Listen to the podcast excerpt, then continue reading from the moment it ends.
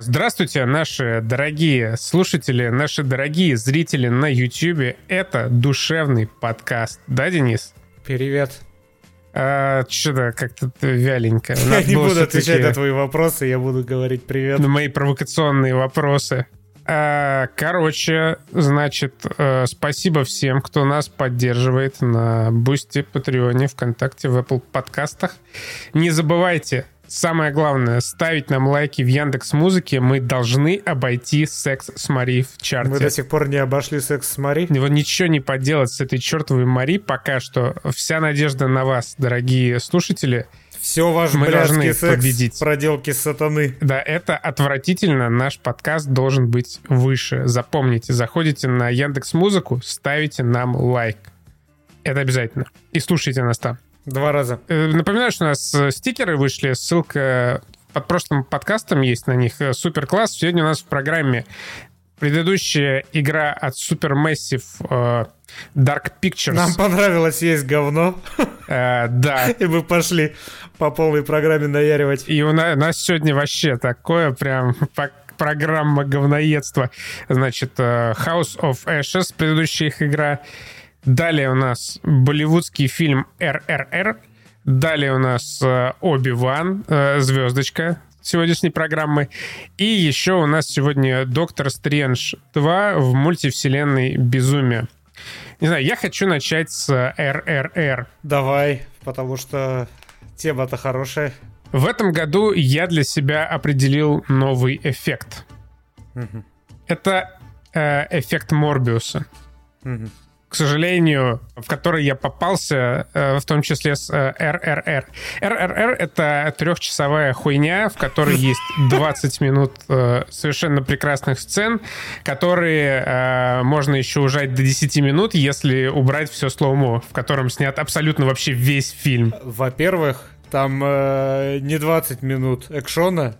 20 минут экшона было, знаешь, где в Горилле против... Ой, в Горилле, господи, в Годзилле против Конга. Здесь этого экшона добрый час, наверное.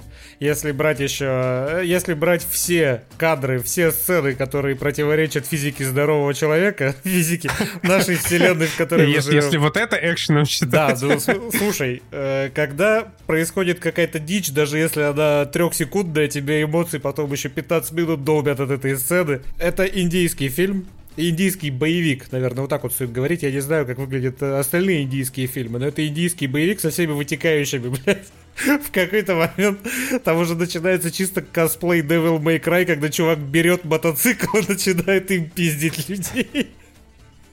Не знаю, вот э, опять же возвращаюсь к, к тому твоему э, качественному превознесению на горилле против Конга. Я его тогда не испытал, потому что вот это вот э, CGI возня двух здоровых ебак э, прикольная, но не, вот она не настолько прикольная, как в РРР. Она для меня не компенсировала ту бесконечно нудную хуету, которая творилась между экшн-сценами в «Годзилле против Конга». Здесь... Я не представляю, что тебе здесь компенсировало, потому что это три часа. Я согласен, что Просто это, это самая длинная сцена по просто прогулки двух мужчин в истории кино. Вообще, это, это гей-драма. А, Это гей-драма о двух мужчинах, которые пытаются принять э, свое естество, и из-за того, что вот между ними искрит вот этот гомоэротизм, там происходит э, совершенно великолепный порой экшен, и вот эта вот вся фантасмагория, которая там ставит на колени все везде и сразу, обласканный критиками. Да, мне этот фильм зашел больше, чем все везде и сразу, кстати. Мне, условно говоря, тоже, но я э, ставлю, э, э, не знаю, ставлю Дениса на то, что сценарий, который есть у этого фильма, он используется также во всех абсолютно других болливудских фильмах, без исключения. Меняются только локации и спецэффекты. Мне тоже так кажется. Я скажу честно, я сроду не смотрел ни один вот этот вот индусский, индийский боевик. Это для меня первый стал фильм, который я от начала до конца в этом жанре, в этом исполнении посмотрел. И я так понял, что это квинтэссенция Болливуда.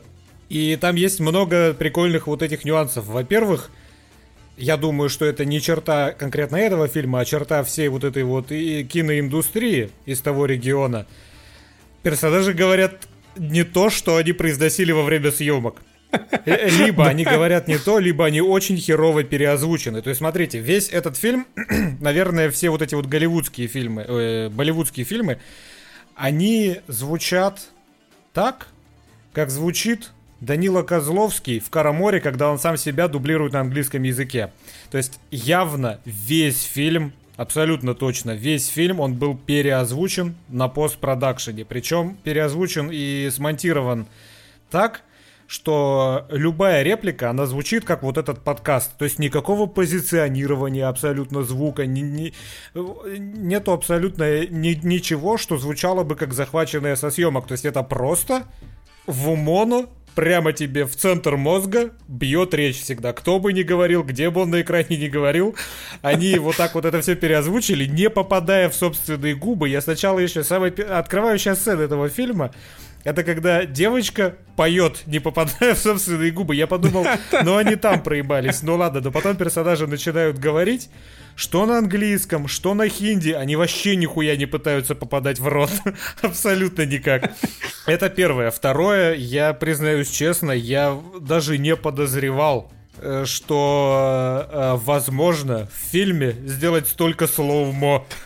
Там slow-mo, оно в каких-то абсолютно чудовищных пропорциях использовано в местах, которые я бы сроду не догадался туда slow-mo вставить. Никогда в своей жизни я бы не догадался, что вот это вот можно сделать в слоумо. Э, стебались э, сколько лет над... Э, кто у нас? Над, Снайдером. Над Федором Бондарчуком. И э, Федор Бондарчук, он не дотягивает до Болливуда. Но Снайдер, ты правильно сказал, я уже, когда посмотрел этот фильм, я понял, что 300 спартанцев, сука, это индусское кино. Когда Зак Снайдер снимал 300 спартанцев, он снимал индийское, блядь, кино. Потому что вот 300 спартанцев, они реально выглядят так.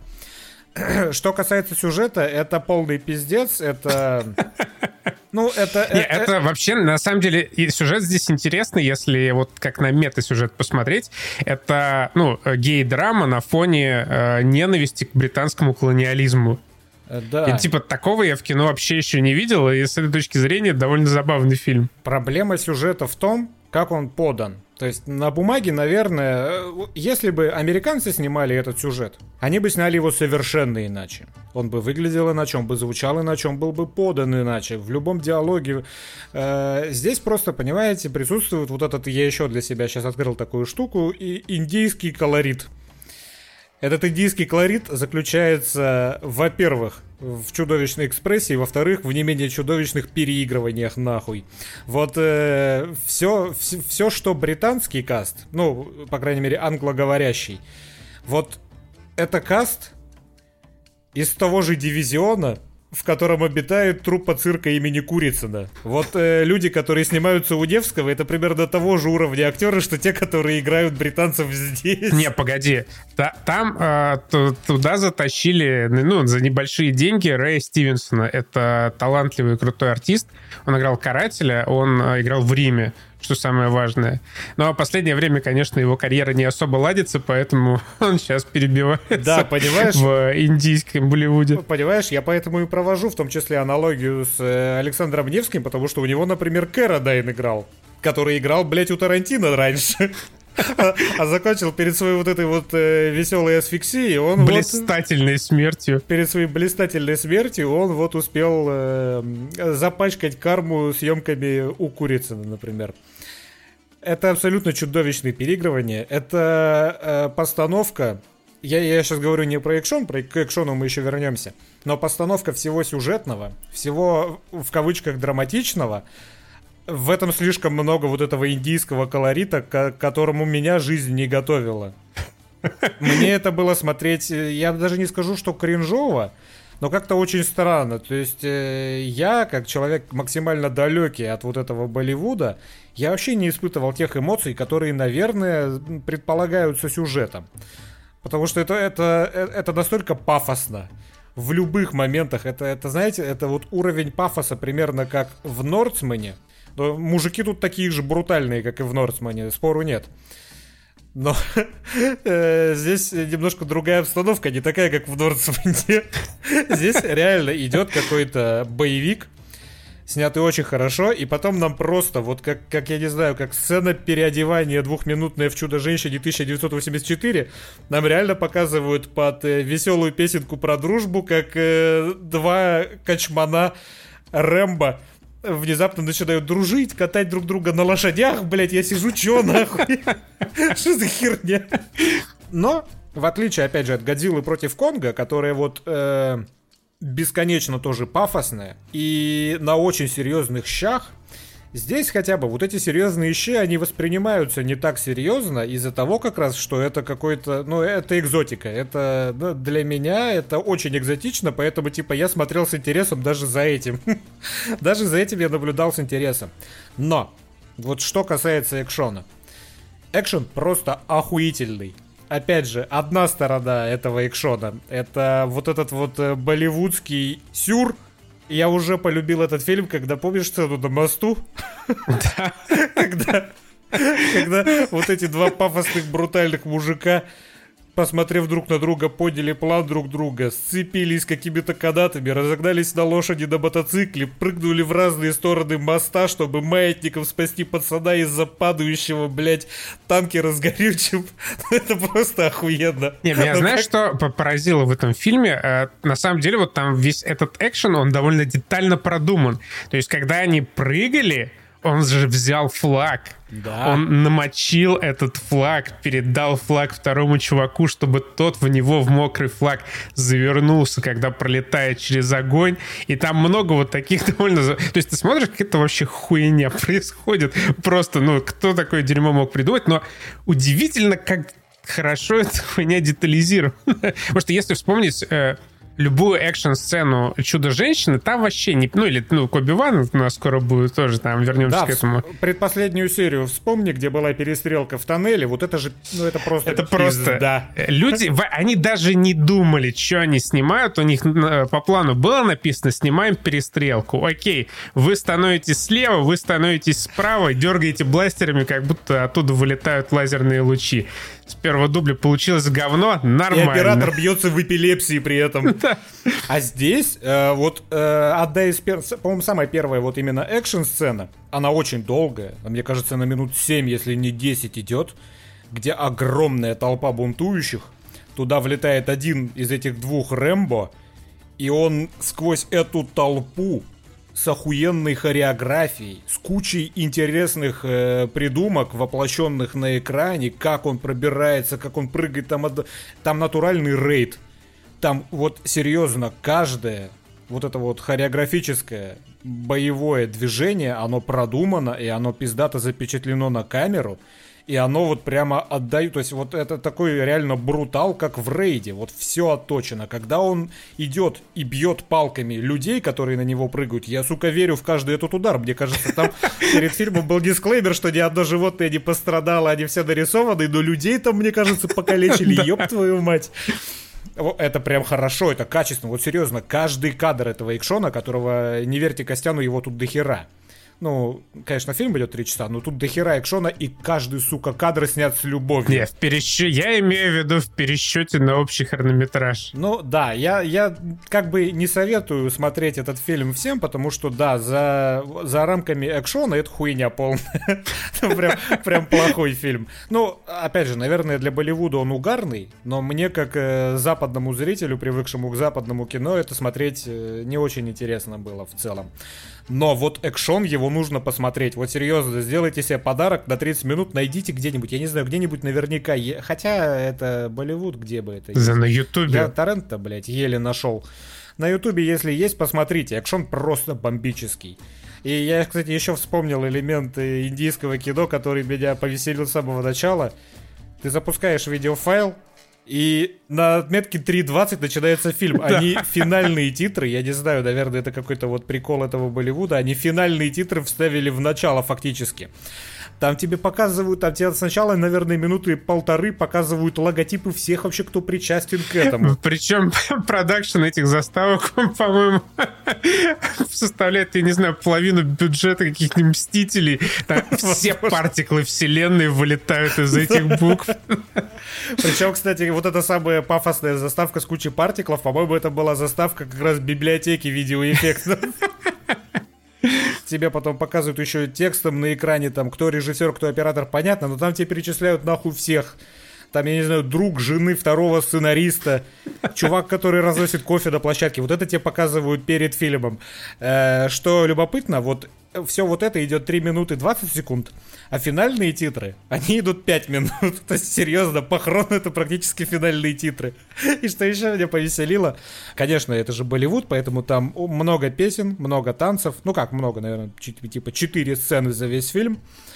И в конце, соответственно, тоже. То есть, когда кончается фильм, все герои выходят, начинают танцевать, там длинная сцена, наверное, минуты на 4 этой песни, песня кончается, начинают эти титры, и они, блядь, идут в полной тишине.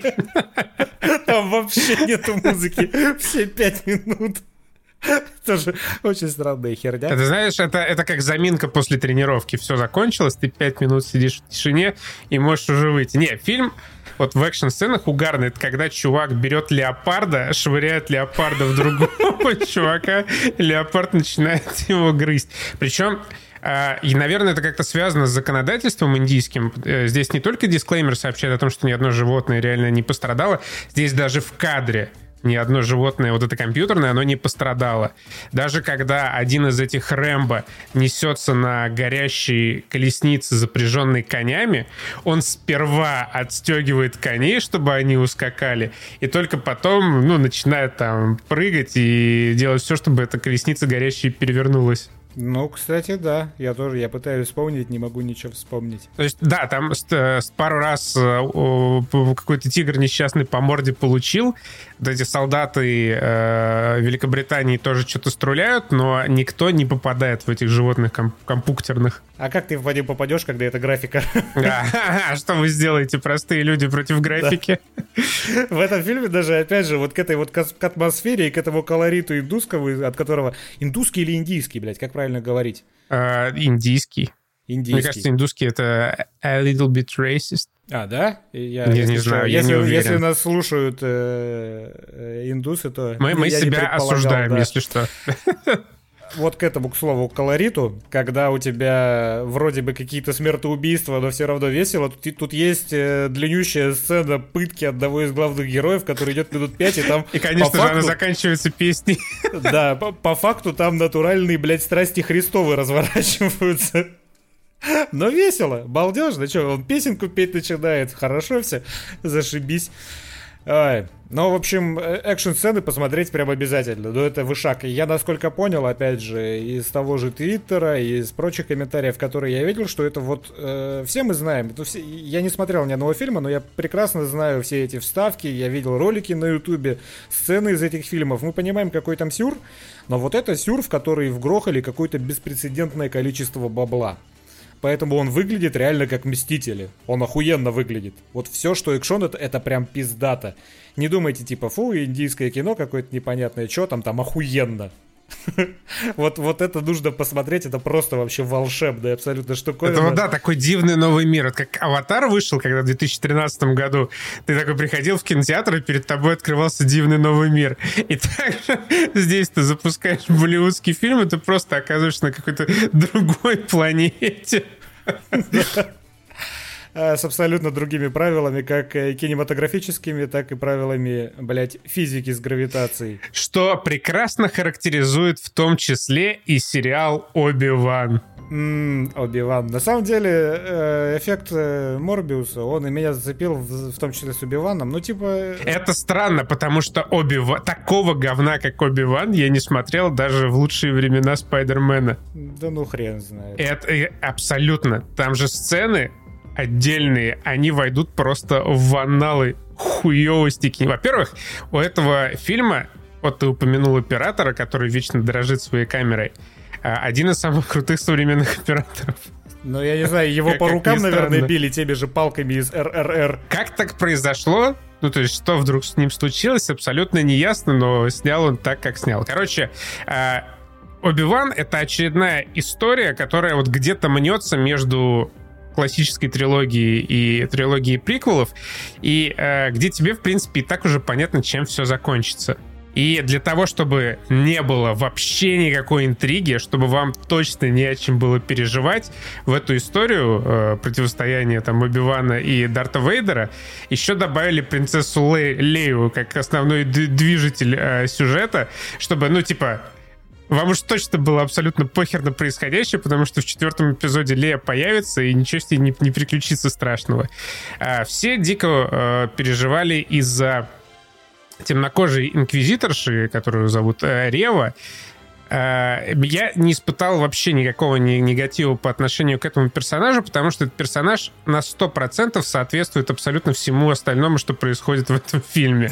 Она не хуже других героев, она не лучше, она такой же хуёвый персонаж. Она сыграла нормально. Я не знаю за что. Я просто слышал, что на нее агрились в интернете, но она сыграла нормально. Э, просто э, костюмеры немного оплошали. Немного? Э, в том числе, ну, не, Она же выглядит оплошали. как смешной бочонок. Вот, знаешь, смешной бочонок был в Локи. Там была такая охранница, которая, ну, реально была формой шара. Вот, ну, ты просто не верил в то, что она может кому-то дать пизды, а она давала. Здесь она плюс-минус в форме, но у нее просто очень сильно выпирают ляхи, и вот э, костюмерам надо было немножко... Как, просто когда она выходит и пафосно стоит, она стоит не пафосно, к сожалению. Хотя пытается. С ней была вот одна прям абсолютно нелепая сцена. Это да, это когда она выбегала... Паркур? Не, не паркура не помню. Я помню, ну тогда вот не, она... это не единственная нелепая сцена абсолютно. Ты что, забыл? Я когда... помню эту сцену, когда она выбегала на взлетную площадку и отмахивалась от бластеров из корабля. Там это было, да, это было не очень. Но, а, не, погоди, такой... погоди, погоди, погоди, погоди. Мне кажется, ты как, ну, ты, ты в Hearthstone играл, пока смотрел? Это не было не очень. Не очень это некоторые сцены в Докторе Стрэндже с, ху, с хуевым, хуевым композитингом. Это не не очень, это же ну полный да, это хуево, пиздец. я согласен, да. Это Когда пиздец. она выбегает, ей даже никто эту сцену даже не ставил. Она просто начинает в разные стороны махать своей вот этой световой палкой, и ей пририсовали статичный корабль космический, который на расстоянии двух метров от нее висит в воздухе и стреляет в нее лазерами. Это вот на... А, а сцена из... Э, какого, в, каком, на, на, в каком эпизоде там Оби-Ван полетел на э, киберпанк-планету? В Night City, да, во втором, ну, это типа, не важно, третий, короче. Второй. Второй в каком-то эпизоде. Короче, чтобы все поняли, насколько эта инквизиторша крутая, ей подарили паркур-эпизод. А, по крышам она скакала, я вспомнил, да. Скакала, скакала, в итоге непонятно вообще, куда прискакала, ничего не сделала. И как же убого это было сделано. И это, когда она прыгала, ей еще добавили вот эти звуки. Блин, это же просто пиздец какой-то. Или вот эта абсолютно миметичная уже сцена из первого эпизода, когда маленькая вот пиздючка Лея спасается от чуваков, которые хотят ее украсть. Ты помнишь это шоу Бенни Хилла? Я помню это шоу Бенни Хилла. Там э, я, я понял идею, по крайней мере. Она маленькая юркая, поэтому она избегала всех захватов, потому что она просачивалась туда, куда взрослые дядьки не могли. Но я согласен, в целом эта сцена, конечно, тоже тупая до ужаса. И точно такая же сцена потом происходит во втором эпизоде, когда ее убивают пытается поймать. Да, это уже, это, и, это уже Но там это вообще просто полный пиздец, причем это настолько плохо срежиссировано, снято и смонтировано, что там просто вот она бежит, как бы Оби-Ван ее хватает и сам отпускает, чтобы эта нелепая погоня продолжалась дальше. Не знаю, сцена, когда они оказываются перед лазерным шлагбаумом, я сначала подумал, что над ней все зря смеются. Это в третьем эпизоде, когда они уже улетели на какую-то очередную пустынную планету. А, когда я смотрел серию, я думал, ну, напраслину возвели на сериал. Очевидно, что они пытались э, сломать этот лазерный шлагбаум, чтобы на машине проехать дальше. Но, блядь, нет. Они не хотели на машине проехать дальше. И такого там полно. Например, следующая да. серия, четвертая, это первое столкновение Оби-Вана с Дартом Вейдером и его конкретно финал. Когда они там что-то подрались, и между, как бы, между Дартом Вейдером и Оби-Ваном оказалась небольшая лужица огня. Забавно, что в первый раз, когда Дарт Вейдер хочет добраться до Оби-Вана, он эту лужицу огня сбивает своей силой. Второй раз, когда образуется эта лужица огня, Дарт Вейдер уже ничего не может сделать, вокруг него бегают какие-то эти э, морпехи космические, космопехи, блин, я забыл, штормтруперы, и такие, о, огонь, мы ничего не можем поделать. Блядь, чувак, на 5 метров отбеги слева, справа, и вот ты. А тем временем на другой стороне этого страшного огненного озера какой-то робот-погрузчик неспешно со скоростью полкилометра в час берет Убивана и куда-то его оттаскивает, и никто не может поймать их. Мне вообще, мне вот, э, вот тот момент, когда мне прям было стрёмно за этот сериал, это вот как раз встреча первая Оби-Вана и Дарта Вейдера. Там был причем хороший кадр, как Дарт Вейдер свою саблю зажег. И ты думаешь, ну все, сейчас Оби-Ван зажжет свою саблю пафосно, и это будет вот такой, знаешь, э, ключевой момент серии, сериала, блядь. А Оби-Ван такой стоит, стоит, стоит и убежал. И какого хуя, блядь? Что, э, кто этот персонаж? Оби-Вану там решили навернуть опять какой-то психосоматики и какой-то неуверенности в себе. Типа он, блядь, силой пользоваться не может. Еще какая-то лабуда. Причем, Ладно бы, это опять же, как сейчас внезапно пиздец сравнение, как это было хорошо сделано во втором сезоне Ведьмака, что на этом бы была построена какая-то часть сюжета, там, где Енифер ходила без магии и выруливала как могла. Но здесь он просто не мог, не мог, не мог пользоваться силой или пользовался плохо, потом бац, блядь, и смог. Ну, блядь, ну, как сценарист, ёб твою мать. Причем это противоречит тому, что он в самом начале очень четко э, обозначил как свою жизненную позицию. Он пришел к этому дяде Люка Скайуокера, или где-то встретились они, короче, и он ему сказал, что я обучу Люка. Ну, Блять, да. как ты обучишь Люка, если ты не практикуешь там силу, вообще утратил с ней связь? Что ты там, блядь, чем ты занимаешься? Что ты ему... Но ну, дядя Люка его смешно прожарил зато. И, конечно, самый пиздец, опять, что хорошо видно на фоне того же RRR, это вот предпоследний, по-моему, эпизод с экшоном с бластерами, со стрельбой, с пальбой. Ёб твою мать, какое ущербное говно это было. Вот серьезно, это просто спецэффекты. Причем некрасивые спецэффекты. Это не как в Докторе Стрэндж. Там вот, блядь, спецэффектов-то навернули будь здоров и явно вложились в эти спецэффекты. Здесь просто в рандомную сторону летают какие-то лучи из бластеров, блядь. У оператора руки трясутся, ему как будто, блядь, с похмела камеру дали и сказали, нам вообще поебать, просто держи кнопку записи. Непонятно вообще, блядь, что происходит, кто с какой стороны, в этом нету никакой идеи. В этом нету никакой постановки. Не, погоди, блядь. погоди, погоди. Я хочу, я хочу немного посмаковать эти несколько последних эпизодов, потому что они прекрасны. Давай, давай. Значит, э, по сюжету Оби-Ван и вот эта несчастная Лея оказываются на некоторой планете с некоторыми очередными этими повстанцами. А, их база выглядит следующим образом. Это ангар, типа в кратере, э, с огромной открывающейся крышей сверху и с каким-то входом сбоку. Значит, они там сидят, их выследил Дарт Вейдер и отправляет туда своих людей. А в чем заключается великая вообще, а, великий тактон Дарта Вейдера?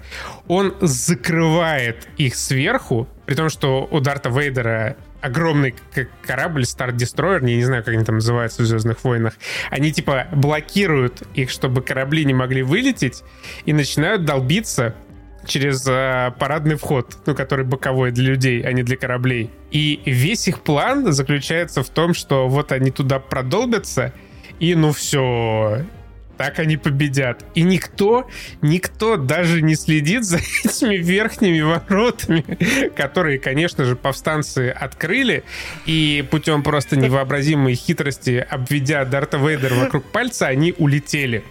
Это, это такая ебать была, вот этот вот, блядь, обвод вокруг пальца, это такая чушь ебаная. Вот, смотрите, так получилось в итоге, неважно, как, как это, к этому пришло, но суть в том, что они чинили этот корабль, все в него забрались, и тут в этот ангар входит наконец-то в одном экземпляре Дарт Вейдер, один, без никого. Корабль начинает лететь, он своей силой его опа шлепает об землю, и оказывается, блядь, за этим кораблем был какой-то другой корабль, и они все были в этом корабле и улетели. Вот, сука, как до этого можно додуматься вообще? Как можно додуматься? Во-первых, блядь, С чего они решили, что Дарт Вейдер придет как раз в тот момент, когда будет взлетать отма- э, обманка? Во-вторых, откуда у них вообще нахуй второй корабль, блядь, которым они решили вот так вот с нихуя пожертвовать, какие-то беженцы подпольные? В-третьих, Зачем вообще, блядь, нужна была эта обманка? И в-четвертых, как он, сука, не видел этот корабль? И, и в-пятых, блядь, как он... Почему он не остановил второй корабль так же, как остановил первый? Сука, Э, У устал? него ман- мана закончилась первой. Мана закончилась. Это, это, это, это вот, э, знаете, в чем самый прикол этой ебани тупой? В том, что она абсолютно нахуй не нужна. Но вот она нужна вот чисто для того, чтобы показать, какой Дарт Вейдер мощный, как он хорошо управляется силой, что может разъебать ей вот целый корабль. Но Больше один. нету в этом смысла. Но один, да. Они могли бы просто взять и улететь, и Дарт Вейдер вот просто не успел бы ничего с этим сделать. Но нет, они вот эту какую-то обманку ебучую, абсолютно, блядь, из пальцев высосанную сняли. Нахера нахуй? И у меня вот ко, ко- ко всему этому эпизоду вопрос, нахера? Блин, самое еще ми- ми- микотка начинается уже в это как последний, в шестом эпизоде, э, когда вот этот вот вонючий маленький кораблик улетает от огромного имперского крейсера. Этот огромный имперский крейсер ничего не может с ним поделать. Он стреляет по этому кораблику из всех орудий, он не может его пробить, ни хера не могут с ним поделать. Э, Оби-Ван решает э, предпринять хитрый мув. Он садится в Причем- какой-то... Мгм. Причем это второй хитрый, когда, вот опять же, возвращаясь к пред- предыдущему эпизоду, он же такой же точно мув там уже провернул. Он такой, Дарту Вейдеру нужен я, поэтому вы оставайтесь здесь, а я пойду туда. Он приходит туда, и он уходит нахуй обратно, ничего, блядь, не сделав с Дартом Вейдером. Причем, да, его обратно повели в этот туннель какие-то два штурмовика, ёпта джедая, ветерана генерала Кеноби. И она такая говорит, присмотрите за ним, ну ага, блядь. Он, сука, может пальцами щелкнуть, его с бошки взорвутся. В смысле, блядь, присмотрите за ним. И вот он повторяет, да, вот этот мув второй раз. И съебывается, чтобы на себя отвлечь внимание Дарта Вейдера. И причем, вот насколько вообще люди не думали, когда они это писали, вот огромный корабль Дарта Вейдера, очевидно нашпигованный всякими тайфайтерами.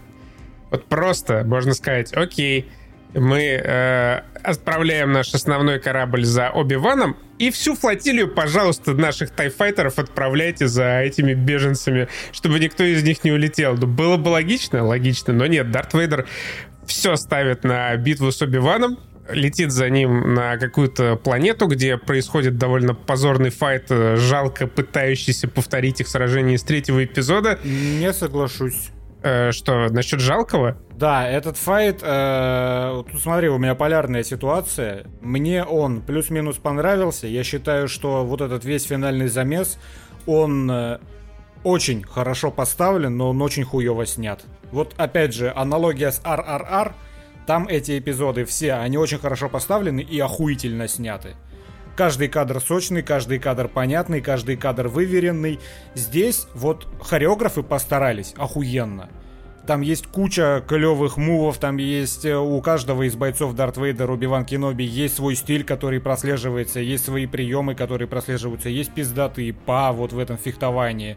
И в принципе это фехтование, оно не выглядит настолько убого, каким выглядит э, в сиквелах все это, когда просто люди машут палочками, смотрите искорки. А вот я вообще, Здесь- я вот я сравнил, я сравнил специально для того, чтобы освежить впечатление, битву из э, восьмого эпизода, где Рэй и э, Кайл Рэй бились, э, значит, э, в этом в императорском троне, троне с чуваками в этих красных нарядах.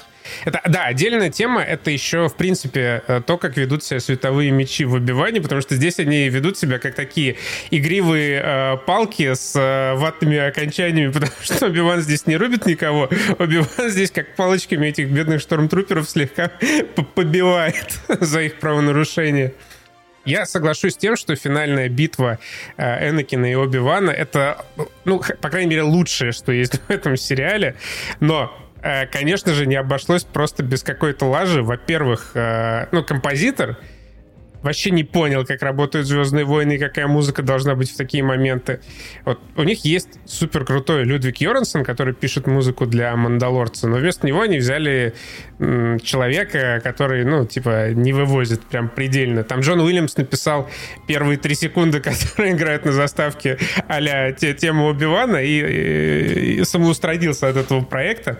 И, короче, музыка, она вообще даже близко не соответствует э, Battle of the Heroes или там Duel of э, Fates. Оби-Ван versus Энакин, уж там, да, Duel of the Fates. И более того, конечно же, там есть э, некоторые кадры, которые, ну, просто полный пузор. Например, вот этот кадр, когда Оби-Ван наносит свой финальный удар по шлему Дарта Вейдера, когда он его рассекает. Это просто такой смех. Он что-то прыгает и так вот тянется ручкой, и так до него так смешно, так и прорубает вот ему это Болливуд прорвался. Это да, Даже прорвался по-моему, еще летел.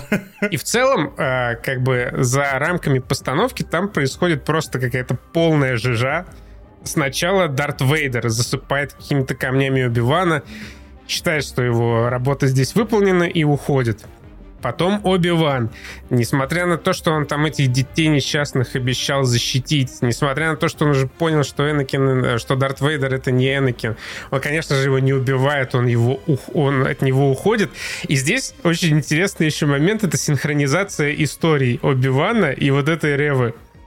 Я когда смотрел шестой эпизод вот, до самого финала, я думал, что э, э, вот эти все события, они э, происходят с э, временным сдвигом. Типа то, что происходит у Рева, это сильно позже, чем то, что происходит у Убивана. Но нет, все эти события происходят одновременно. В чем прикол? Значит, в пятой серии Дарт Вейдер протыкает световым мечом эту инквизиторшу несчастную. В отличие от э, обсосного Квайгона, темнокожая сильная женщина оказалась достаточно могучей, чтобы пережить этот удар. Каким-то образом она находит где-то какой-то транспорт, и на этом транспорте она, ну, не знаю, телепортируется, она перемещается на Татуин, в то время как э, за Оби-Ваном там гонится вот этот э, крейсер, в то время как Оби-Ван там махается мечами, палками с э, Дартом Вейдером, она уже на Татуине, она уже находит там этого Люка Скайуокера несчастного и начинает за ним гнаться по каньону. Значит, в этот момент, пока она гонится за ним, Оби-Ван победив Дарта Вейдера, садится в корабль, улетает с планеты. Никакого Стар-Дестройера там уже нет даже на горизонте. Дарта Вейдера никто не ждет, его оставили и улетели по своим делам. И вот когда уже летит э, Оби-Ван, он чувствует, что что-то неладное происходит с Люком Скайуокером. Конкретно он чувствует, что Люк Скайуокер там упал с какой-то кочки и головой ударился. И он просто за 10 секунд добирается из одного конца галактики на другой, на этот Татуин. Он сажает свой корабль. Причем это тоже, блядь, это так смешно вот в деталях. Значит, э, суть такова, это Рева убежала куда-то в горы за э, Люком Скайуокером, его приемные родители что-то там стоят, кричат и пытаются до него, э, ну, там, поодаль, пытаются его найти прямо за их спиной садится звездолет с Оби-Ваном, Оби-Ван из него выходит, к ним подходит сзади, такой, типа, ой, ребята, они такие, а что, господи, кто, кто здесь? Блять, вы что, не заметили, как корабль космический позади вас? Нет, это вот в деталях это совершенно нет. Фантастически прекрасное произведение. Там, там еще другая есть деталь в этой сцене. Они стоят и кричат «Люк, Люк, где ты?» Оби-Ван подходит и спрашивает, где Люк? Да-да-да-да-да. Просто какая это срака невыносимая. Слушай, ну вот проблема этого сериала и эффект Морбиуса в том, что мне эта срака не показалась вообще ни разу веселой. А ты как смотрел? Ты присестом одним смотрел? Ну, двумя. Я посмотрел, когда было пять серий, потом шестую проглотил. Просто, ну, это, видишь, это вот, это опять же, это не настолько плохо, как Спайдермен. Нет, это... я, я категорически не согласен. Это нет, намного считаю, хуже, чем Спайдермен. Нет, нет, это нет, нет, нет, нет, нет. Да, голосование на Ютубе пишите, что хуже, Оби-Ван или Спайдермен. Все решит э, народ. Но вот в отличие от Мандалорца, даже если мы вычеркнем всю вот эту постановочную глупость, у этого сериала просто нет никакого своего шарма. В «Мандалорце» был свой шарм, там было свое настроение, там была своя отличная от всего конвейерного э, ширпотреба эмоция. Здесь нету. Здесь есть просто э, любимый народом и мной в том числе Юэн Макгрегор – и все, и больше тут нету нихуя. Это просто был заказ. Сказали люди сверху, это, там, это Кетлин Кеннеди, мне нужен сирик про Оби-Вана Кеноби. Тяните жребий, кому с этим жить.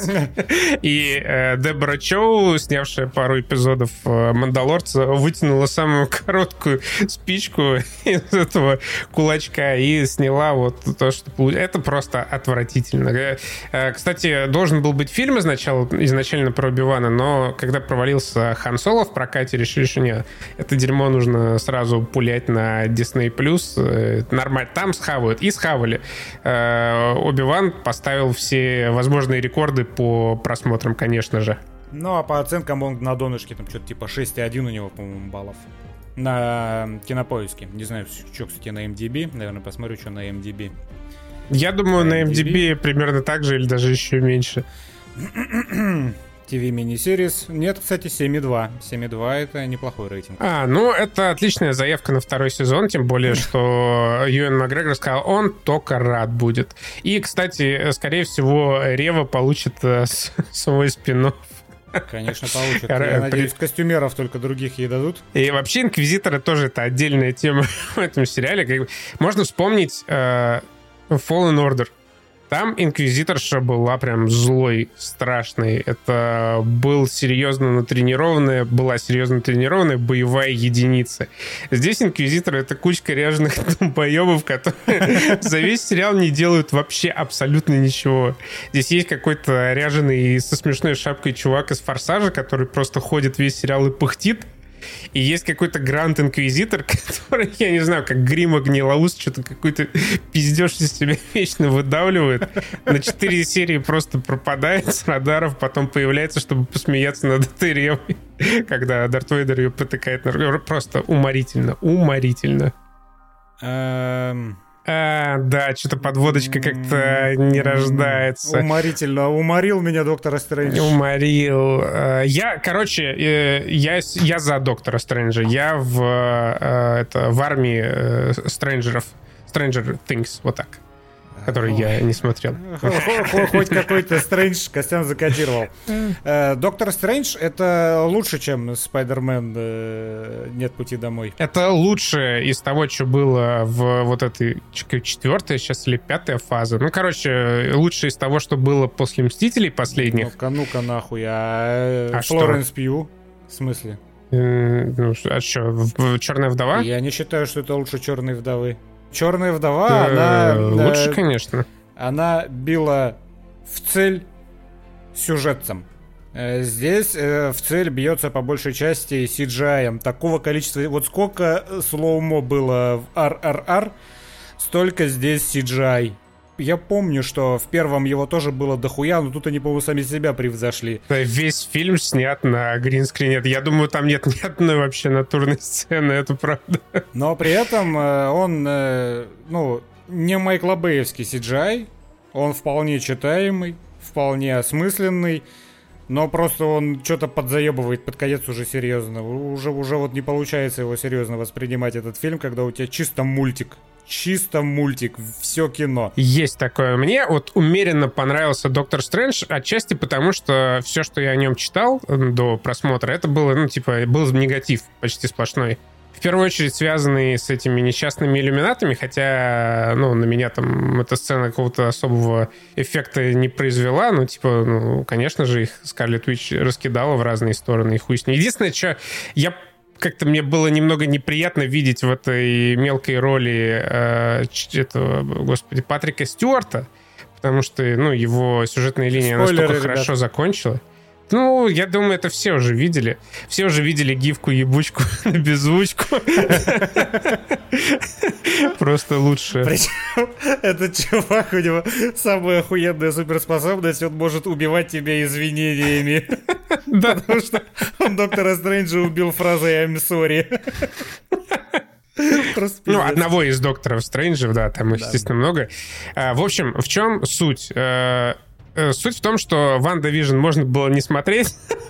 Э, этот фильм фактически отменяет все то, к чему пришла несчастная Элизабет Олсен. Вообще...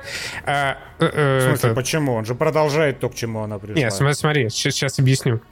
Алая Ведьма один из моих самых любимых персонажей в MCU, потому что я очень люблю страдающих героев. И так как она, никто, по большому счету, в MCU не страдал. Значит, ее продержали половину, половину жизни. Я страдал, она... когда Спайдермена смотрел. Э, принимается. Пол, пол, пол жизни она провела в гражданских войнах там, в своей заковии, половину жизни она провела в заточении у Гидры, потом убили ее брата, потом все было настолько плохо в ее жизни, что она влюбилась в робота, потом ей пришлось самой убить этого робота, потом на ее же глазах Танос этого робота вернул к жизни и снова его убил. Потом ее на пять лет вообще распылило. Потом ей было так хреново, что она пришла в новый щит, забрала останки этого робота-бобота, над которыми там экспериментировали, утащила в какую-то деревушку и придумала себе там этот мир воображаемый. Очень драматично, прям очень. Ну, Элизабет Олсен хорошо прям отыгрывает своего персонажа, особенно в «Докторе Стрэнджа». Вот в этом, кстати, фильме, в отличие от, наверное, «WandaVision» мне мешало Э, оценить Олсен вот это все кринжовое, что было вокруг нее и в чем она принимала непосредственное участие. Но здесь меня, знаешь, что впечатлило? Голос. Она охуенные штуки может да. своим голосом. У меня так, знаешь, было да. с Амандой Сейфрид. Я никогда не, по-моему, да я вообще сроду ничего не видел с Амандой Сейфрид. Но был где-то типа в 2013 году, наверное, мультик про лесных дебилов, где она озвучивала главного персонажа и охуел. Я охуел от голоса. И здесь вот то же самое произошло. Я хочу, чтобы э, Олсен озвучила какой-нибудь мультик, это будет легендарно. Не, вообще она выдает там перформанс такой «Будь здоров». Его немножко портит супер какой-то отстойный мейкап, который ей сделали в э, обличии вот этой Scarlet Witch, Алой Ведьмы. Ну, типа, прям комично смотрится с, этой, с этим подведенным носом. Я не понимаю, зачем вообще было. Она это хорошо играет. Но в целом исполняет вообще мое уважение. Так вот, к чему я все это вел? Э, Сэм Рэйми, понимаю, ты начинающий режиссер, сейчас тебе расскажу, как надо было. Вот все то, о чем я говорил, это прекрасная база вообще для изначального конфликта. Конфликта, который бы заключался в том, что ее вообще все бросили, абсолютно все. Никто из Мстителей ни разу к ней там не прилетел, не спросил, как дела, никто ей в этой деревушке не помог. Она вот была абсолютно одна. И на этом можно было как раз базу конфликта построить, вместо того, чтобы подсовывать ей какую-то книжку и говорить, ну, эта книжка изменила ее сознание, Пфф, такие дела, это магия, не, братишки. Не-не-не, она не изменила ее сознание. Почему? Откуда ты это взял? Из фильма, это цитата. Ну, она, может, просто катализировала ее внутренние Нет, переживания, там, но строится ее персонаж там... как раз на внутренней боли на ее, как, как человека, а не как книжки какой-то. Не, смотри, в сериале конце, она как бы пришла к очищению. Когда Но потом была сцена за... после титров. Потом была сцена после титров, где она уже ковырялась в этом Даркхолде, и уже в фильме непосредственно самом говорится, что Даркхолд влияет на людей, которые э, его используют. Да, но просто понимаешь... Это, ну, это прям э, красной нитью тянется. Э, но это катализатор. Она все равно... Но как я это вижу, и как это в фильме, собственно, во многом показано, она такой стала не из-за книжки, она такой стала из-за того, что ты описал пятью минутами ранее. Книжка просто послужила катализатором и выплеснула все вот это вот, вот в такой вот непотребный вид. Нет, книжка, э, там это говорится, что как раз из-за книжки она стала такой вот отстойной. Короче, я это к чему? Э, вот эта книжка, она сделала ее более плоским персонажем, чем она могла бы быть. Но, тем не менее, э, Алая Ведьма — это фактически главный персонаж э, Доктора Стрэнджа, и это прекрасно. Это отличный персонаж, и мне впервые за очень долгое время было, типа, ну, не, не наплевать на то, что происходит с каким каким-то героем в э, Марвеле. При этом она здесь, в отличие от Civil War, например, братьев Руссо, она здесь э, является однозначным антагонистом. Когда в Civil War ты все равно так, ну тут с одной стороны Кэп, с другой стороны Iron Man, все они хорошие ребята, все хорошо, но здесь подается как раз именно так, что Стрэндж положительная, она отрицательная. И тем не менее, ты сопереживаешь ее несчастью. И в этом фильм, конечно, хороший, ему это удается. Но это скорее благодаря как раз бэкграунду, потому что в фильме она довольно однозначно плохая. Но пока, пока сюжетный выключатель не делает ее положительным персонажем в самом финале, она здесь вот, ну, прям плохая. Всех убивает, кто у нее на пути появляется. Ну, вообще страшные вещи делает. Э, прям вообще ужасные. Она же спрашивает там у этого Рида Ричардса, типа, э, осталась ли мама у твоих детей? Он говорит, да. Она отвечает, супер, значит, будет э, кому ухаживать за ними, когда ты сдохнешь, твари, и уничтожает его. Вообще ужасные вещи делает. И э, изначально Сэм Рэйми планировал этот фильм сделать больше хоррором, чем развлекательным экшеном. Но, конечно же, в какой-то момент пришел Кевин Фаги и сказал, так, так, так, стопе, стопе, давай тут что-нибудь повеселее, поприкольнее, и, ну, чтобы было как надо. Но все равно вот эти вот отголоски хоррора, они остаются, и в некоторых моментах фильм прям очень круто сделан. Когда Стрэндж вселяется в себя э, мертвого и управляет зомби, и его еще атакуют вот эти какие-то страшные демоны из зловещих мертвецов прилетевших. Это прям, ну, смотрится реально круто. Не вот как CGI Но это смотрится балдежно. Там нету вообще, там не осталось отголосков хоррора. Это просто балдеж. Не, отголоски хоррора остались, особенно в этой базе иллюминатов, когда их преследует Элизабет Олсен, периодически появляется там из-за каких-то углов со своими горящими глазами. Прям классно сделано. И вот я как раз хотел сравнить э, э Стрэнджа с, э, ну, Спайдерменом. Ладно, Спайдермен, понятно, с э, Шанчи. Вот там CGI месиво в конце, прям вообще бестолковое. Здесь да. тоже они периодически плюются вот этими сгустками магии, чтобы изобразить какую-то магическую битву. Но в целом почти вся картинка, она довольно осмысленная, и все, что происходит, во-первых, понятно, во-вторых, выглядит э, приятно. Ну, за вычетом того, что, да, это прям CG-CG, и за вычетом того, что иногда люди прям супер отстойно втречены, и, ну, прям вообще плохой композитинг в некоторых сценах. Ну, знаешь, меня, опять же, возможно, я тут сам что-то выдумываю, но вот это вот как раз, э, вот эта ставка на CG, она Э, не знаю, развязывает руки, чтобы халтурить в постановке. В том плане, что экшон не изобретательный. Ну вот опять же, если у нас на одной чаше весов RRR, где происходит постановочно какая-то супер охуенная штуковина, типа там того же моста и прочего, э, понятно, с поправкой опять же на индийский колорит, но там любой экшен, он классно придуман. Здесь только ты думаешь, что вот сейчас, когда Ванда прилетела в этот Тадж-Махал, и сейчас будет что-то вот такое, такое же классное, изобретательное и балдежное. Нет, там они начинают, она начинает просто поливаться фаерболами в них, блядь. Это правда, и, по я сути, согласен. на этом строится экшон, и мне кажется, это как раз из заставки на CG. Потому что, опять же, в том же Шанчи, пока не началось финальное CG-месиво, там была охеренная хореография. Классная, драйвовая, изобретательная. Потом вот был финальный CG-эпизод, который просто месиво.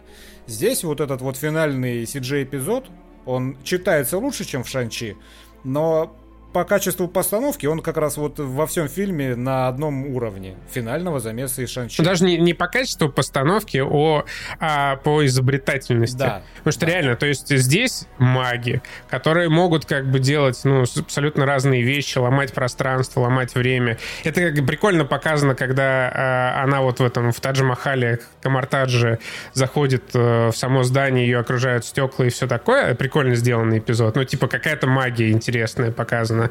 Но почти все остальное время э, магические столкновения — это вот перебросы фаерболами из одного конца комнаты в другой. И это, ну, не очень клево, я согласен. Даже сцена, когда два Стрэнджа в финале сражаются музыкальными нотами, она начинается как что-то, что может быть э, интересным и креативным, но в итоге заканчивается тем, что два Стрэнджа Они просто... стреляются нотами, блядь. Да. И под эту ноту вообще на отъебись наложена классическая музыка. Я, я, я думаю, что я не понял какой-то солой э, сакральный, смысловой у происходящего. Мне кажется, я там посмотрел было... два раза эту сцену, и вообще ничто во мне не дрогнуло, и ничто меня не толкнуло на мысль о том, что в этой сцене есть что-то большее, чем показано. Ну вот, ну, тогда в этом и проблема, о которой я говорю. Ну, то есть они придумали какую-то штуковину, но свелось это все из-за того, что весь фильм это CGI э, бесконечный. Свелось это просто к тому, что они этой идеей из одного конца комнаты в другой перебрасываются при помощи спецэффектов, блядь. Да. Но я поэтому и говорю, что вот это вот э, количество CG, оно под конец фильма надоедает, потому что кроме CG там мало чего балдежного в плане экшона. Вот Элизабет Олсен, прям для меня это главная звезда э, Доктора Стрэнджа второго.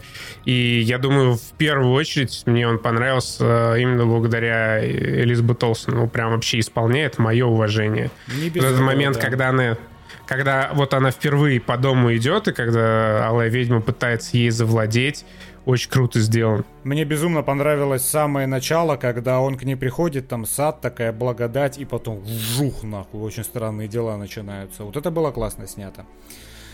Ну, то есть, там много прикольного в этом фильме, но как-то он у меня, вот знаешь, не выбивается из э, условной общей массы этого, э, э, этого акта, кто он там, этого, этой арки. Два. Четвер, четвертого этого. Фазы, его, этой фазы. фазы да. Вспомнил, блядь, слово, да, этой фазы.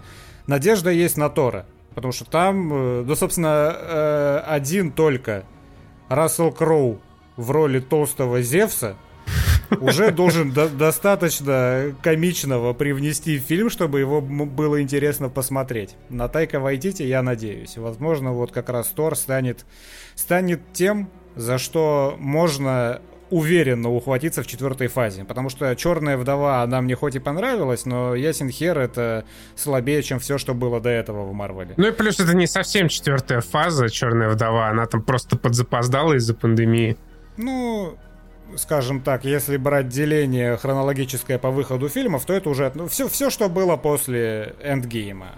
Там уже не важно, где во вселенной этих фильмов происходит, в какой временной отрезок события. Вот еще большая проблема Стрэнджа э, в том, что он как раз является частью этой четвертой фазы, а четвертая фаза пока из себя вообще ничего не представляет, непонятно, что, ну, как, какой основной замес.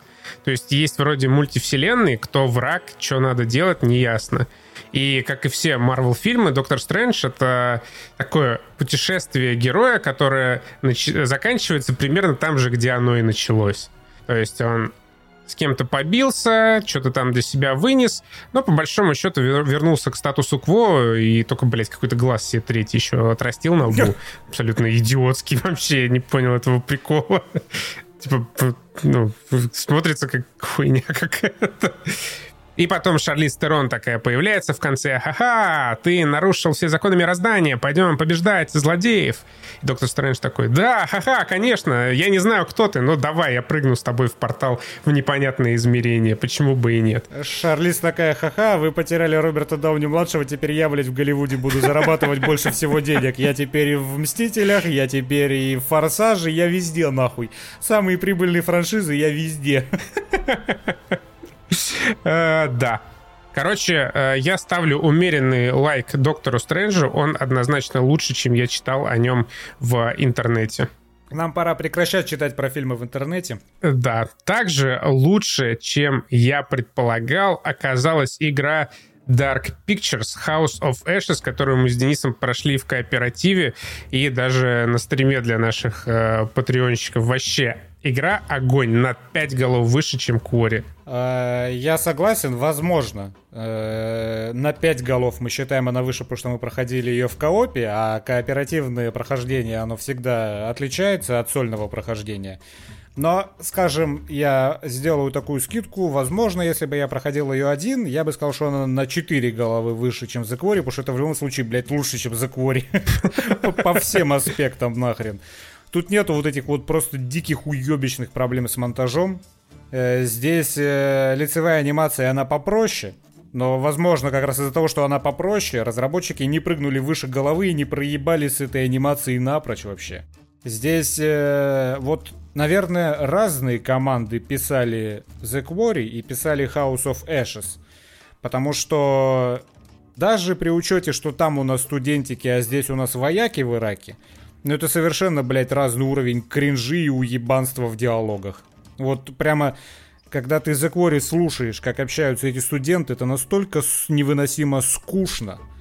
А здесь, э, в House of Ashes, э, вояки какие-то друг друга подъебывают, шутят про мамок, и это не вызывает того кринжа и того желания в вены себе вскрыть, блядь, от безысходности, как в The Quarry. Да и более того, некоторые шутки вообще отличные. Некоторые шутки про мамаш отличные, да.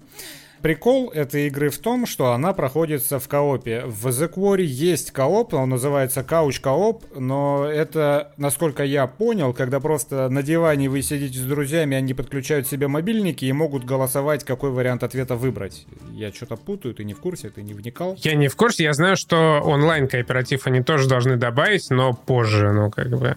На, на нет и кооператива нет, что ты скажешь. А здесь кооператив э, полноценный. Он немного странный, но полноценный. В начале игры там я выбираю себе одного персонажа, Костян другого. Я не знаю зачем это.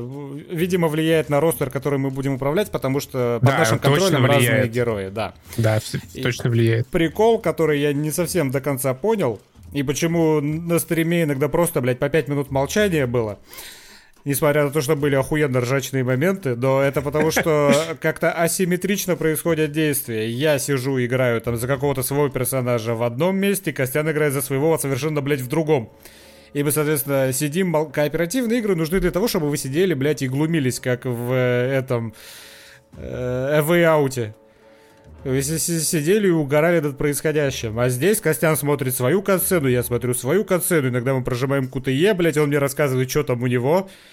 Я ему рассказываю, что там у меня. Мы, соответственно, не видим того, что у друг друга, как в том же Way Out, потому что ты видишь только свой экран.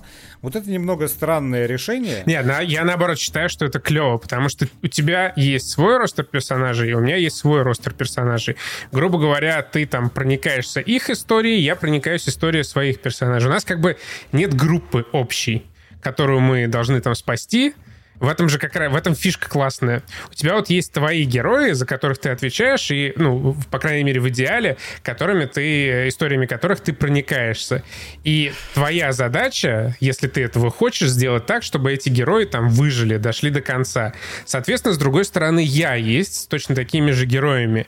И э, в определенные моменты, когда нужно выбрать, кто выживет, приходится решать. Ты хочешь э, спасти своего персонажа, выполнить некоторое командное действие, но такое не, не слишком очевидное, чтобы все выжили, или там пожертвовать собой, чтобы выжил э, твой напарник. Но И это- в какой-то момент начинается конфликт интересов, и это классно. В этом есть как раз своя клевая фишка. Во- Вот эта вот э, вся теория, которую Костян задвинул, она ломается в тот момент, когда эту игру запускают два дебила, блядь, типа нас с ним. Слушай, ну почему ломается? Она во- вообще не сломалась. потому Я- что я мы в же- любой момент пытались друг друга ебнуть. Кто бы кем не играл. Я играл за мужа, Костян играл в какой-то момент за жену этого мужа. Причем вот опять же прикол. В, в самой там одной из первых катсцен я смотрю свой ролик, как я прибываю на вертолете в Ирак, а Костян смотрит за мою жену у себя ролик, как он, блядь, изменяет мне с каким-то негром. И Костян мне, соответственно, это пересказывает. И, а в игре об этом узнается только ближе к финалу. То есть я из-за того, что мы по Дискорду с ним сидим, пиздим на стриме, я знал этот сюжетный поворот задолго до. Но ладно, не суть. Суть в том, что когда э, Костян еще постоянно выбирал реплики, которые унижают моего бравого полковника. И когда... Блин, ну его жизнь унизила. И когда, э, когда э, возникла ситуация, что Костян висит над пропастью, а я его держу, я совершенно случайно, абсолютно случайно завалил все кутые. И Костянина э, мразь изменяющая полетела, блядь, туда на дно. В эту самую пропасть. Потом был еще Просто такая момент, паскуда, конечно. Костян, Костян играл за Салима, это иракский боец. А Я играл за, А, в тот момент я как раз, по-моему, играл за этого афроамериканца. Я еще, кстати, тогда не знал, что это с ним изменяла жена моего другого героя. Я дохожу его, Са- Салим такой, типа, чувак, тут э, ходят вампиры, нам нужно объединиться. Я такой, да, конечно, братан. А я американский морпех. И заходит другой мой американский друг, который абсолютно не готов проникаться симпатией никаким там иракским бойцам. И я Салиму говорю, Костяну, прячься за стену. И когда ко мне подходит мой другой американский друг, я ему такой шепотом, Пс, эй, он там. Я при этом еще, пальнул в этого друга на прощание. Нет, там, конечно, бывают свои угарные моменты, которых не бывает в The Quarry, абсолютно. Причем э, House of Ashes, она еще интереснее. Вот в The Quarry он сразу как бы вываливает на тебя весь сюжет, весь замес, и вообще, ну, никакой интриги не остается. То есть там, ну, прям супер все очевидно. Здесь же как раз э, в конце вообще игра делает э, неожиданный твист, и оказывается, что твари совсем не те, кем ты там мог их представить, и там появляется вообще новая безумная локация, очень здорово, мне очень понравилась House of Ashes, и она сделана просто несравнимо качественнее и лучше, чем Quarry. Ну, наверное, я уже очень плохо помню Until Dawn, но, наверное, где-то как раз на уровне Until Dawn. Когда у тебя идет экшон, этот экшон, он работает, в отличие от The Quarry. Э, во-первых, потому что QTE, да, провалить очень просто, особенно когда ты геймпад берешь в руки раз в полгода и не помнишь, сука, где какие кнопки. Подожди, там хотя бы разные кнопки надо нажимать. Э, да. Э, плюс, этот как раз экшон, в отличие от The Quarry, он нормально смонтирован. Финальный замес, вообще мое почтение, он охуенный финальный замес, ты можешь прийти туда. Вот, опять же, кстати, разница, помните, в прошлом, или когда мы там обсуждали The Quarry подкасте, мы с Костяном обсуждали, какая была у него концовка, какая у меня. Это было максимально антиклаймектик.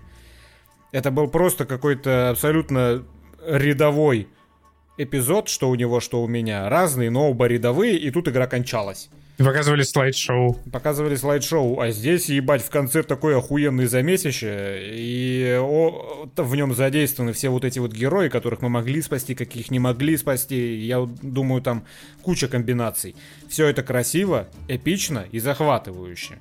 Вот, ну вот просто хотя бы, хотя бы вот по этому параметру сравнить эти две игры, разница огромная. А, вот такая вот прекрасная игра. Мы все... И, кстати, изначально, по-моему, House of Ashes она стоила дешевле, чем Quarry. Quarry продается по full прайсу AAA игры, а House of Ashes, по-моему, 40 стоила. Ну, не знаю, как на релизе. Сейчас она стоит 30 евро, а The Quarry стоит 60. И при этом продолжительность у них вот мы вдвоем с Денисом прошли часов за 7, по-моему, да? Нет, за 5 ты чё? За 5? Ч- часов за ну 5. Вот Но если часов 7-8 она, наверное, в соляру проходится, да. да. Потому что, ну, причем, да, я точно знаю, что еще в кооперативном прохождении есть дополнительные сцены которых нет э, в синглплеере. Это тоже прикольно. Вообще, кооператив вот меня очень сильно в хорошем смысле удивил в House of Ashes.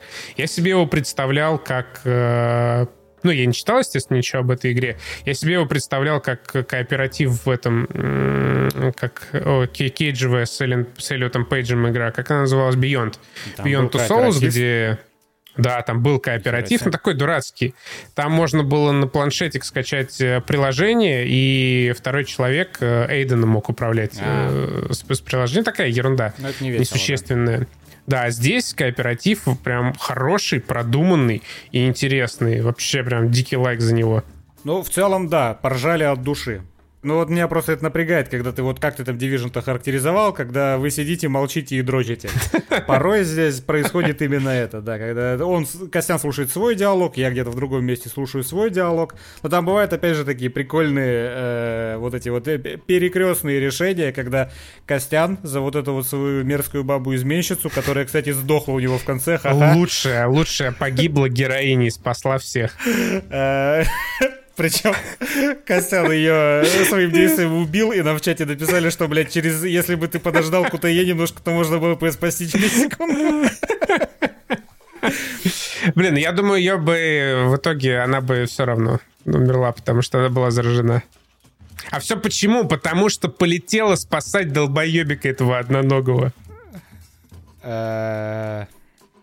Э, о чем я говорил, я уже забыл. А, да, о перекрестных при, при, прикольных перекрестных решениях, когда в начале игры Костян на военной базе за эту бабу принял решение положить, э, кто там, снаряды с белым фосфором в инвентарь.